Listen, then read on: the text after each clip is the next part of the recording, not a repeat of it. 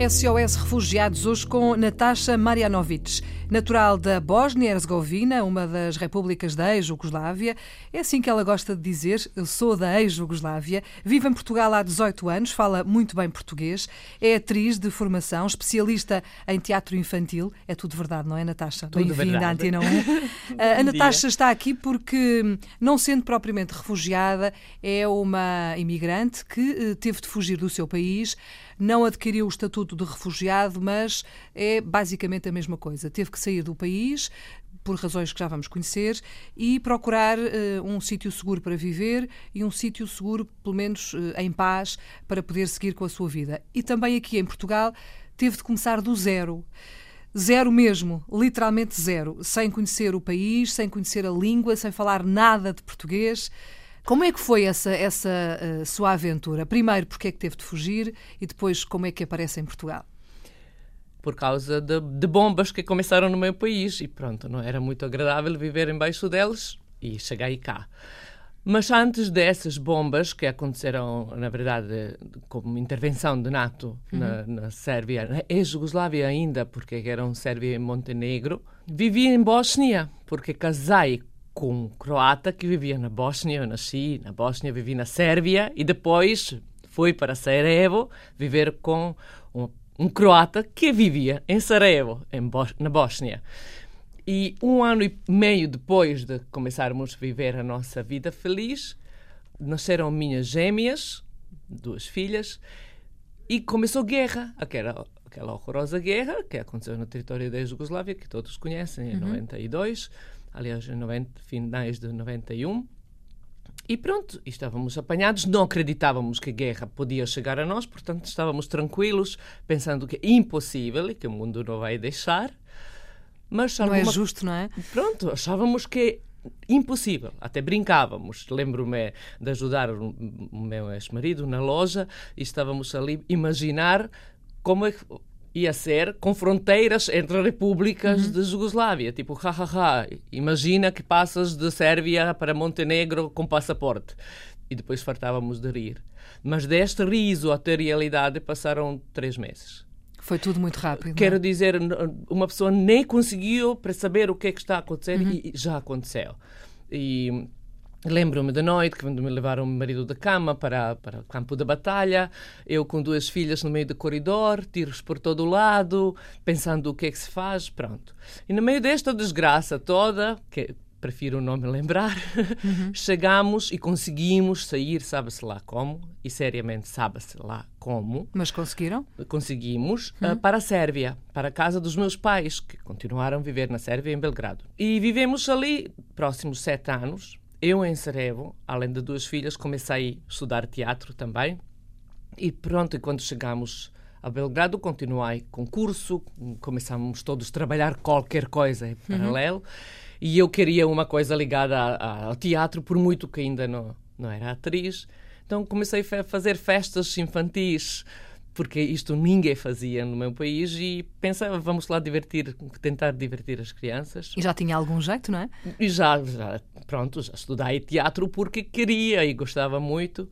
Mas, no entanto, tornei-me muito rapidamente muito famosa, porque comecei de nada, primeira, numa coisa que ninguém conhecia e tinha tipo 40 festas por mês e coisas assim. Eu, que eu digo, coisas me aconteciam a, todas, e boas e más, antes de eu perceber que uhum. me aconteciam.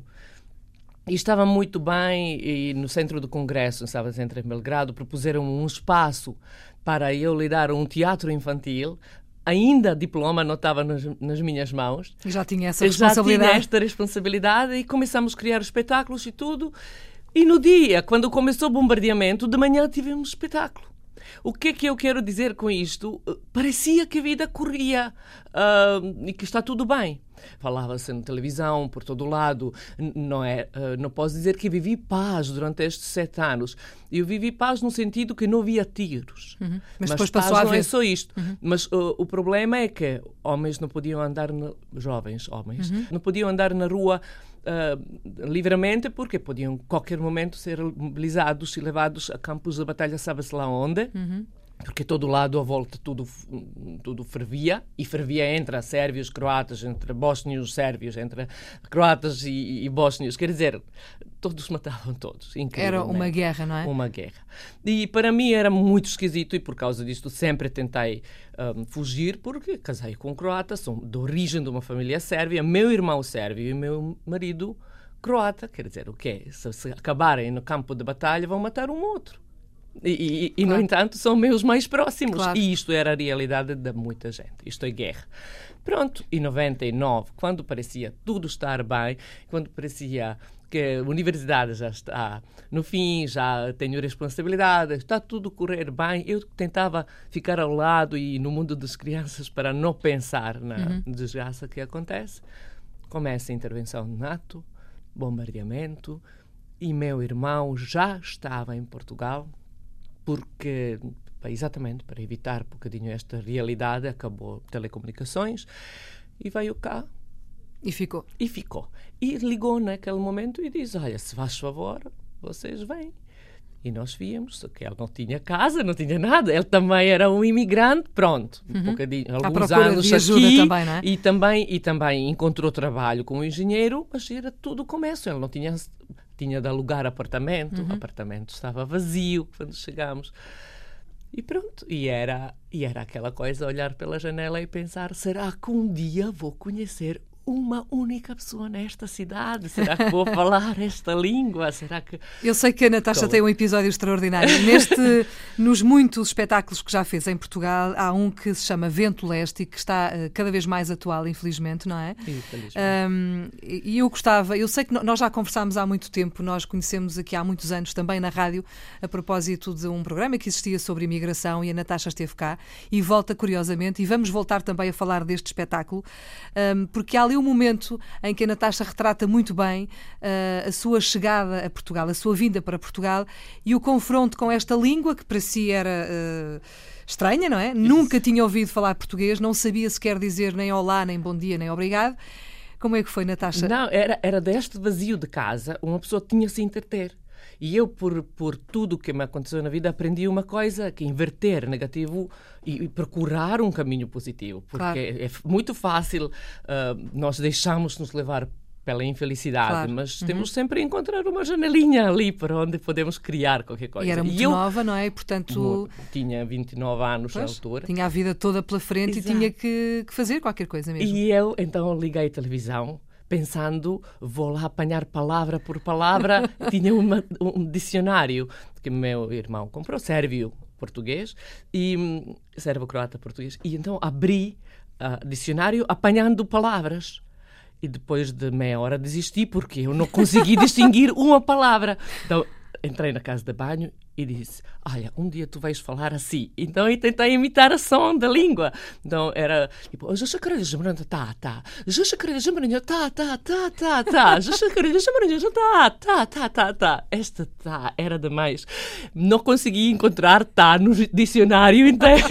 Procurava frente e atrás, mas não está tá lado nenhum. Era o único som que, que ficava, não é? Isto é que ficava, mas não existia. Tentava como tá, como tá, H-A, como T-A-A. não dava tá lado nenhum. Por muito tempo depois percebi o que é tal tá. 18 anos depois, uh, as coisas mudaram muito, não é? Uh, eu vou convidá-la, Natasha, a ficar connosco e a acompanhar-nos em próximas edições deste SOS Refugiados. A Natasha é um mundo para descobrir, tem muito para dizer e muito para contar. Para já ficamos com a ideia de que, ao chegar a Portugal, as coisas correram bem e havemos de voltar a conversar para a semana, pode ser? Pode ser. Obrigada muito por ter vindo, Natasha.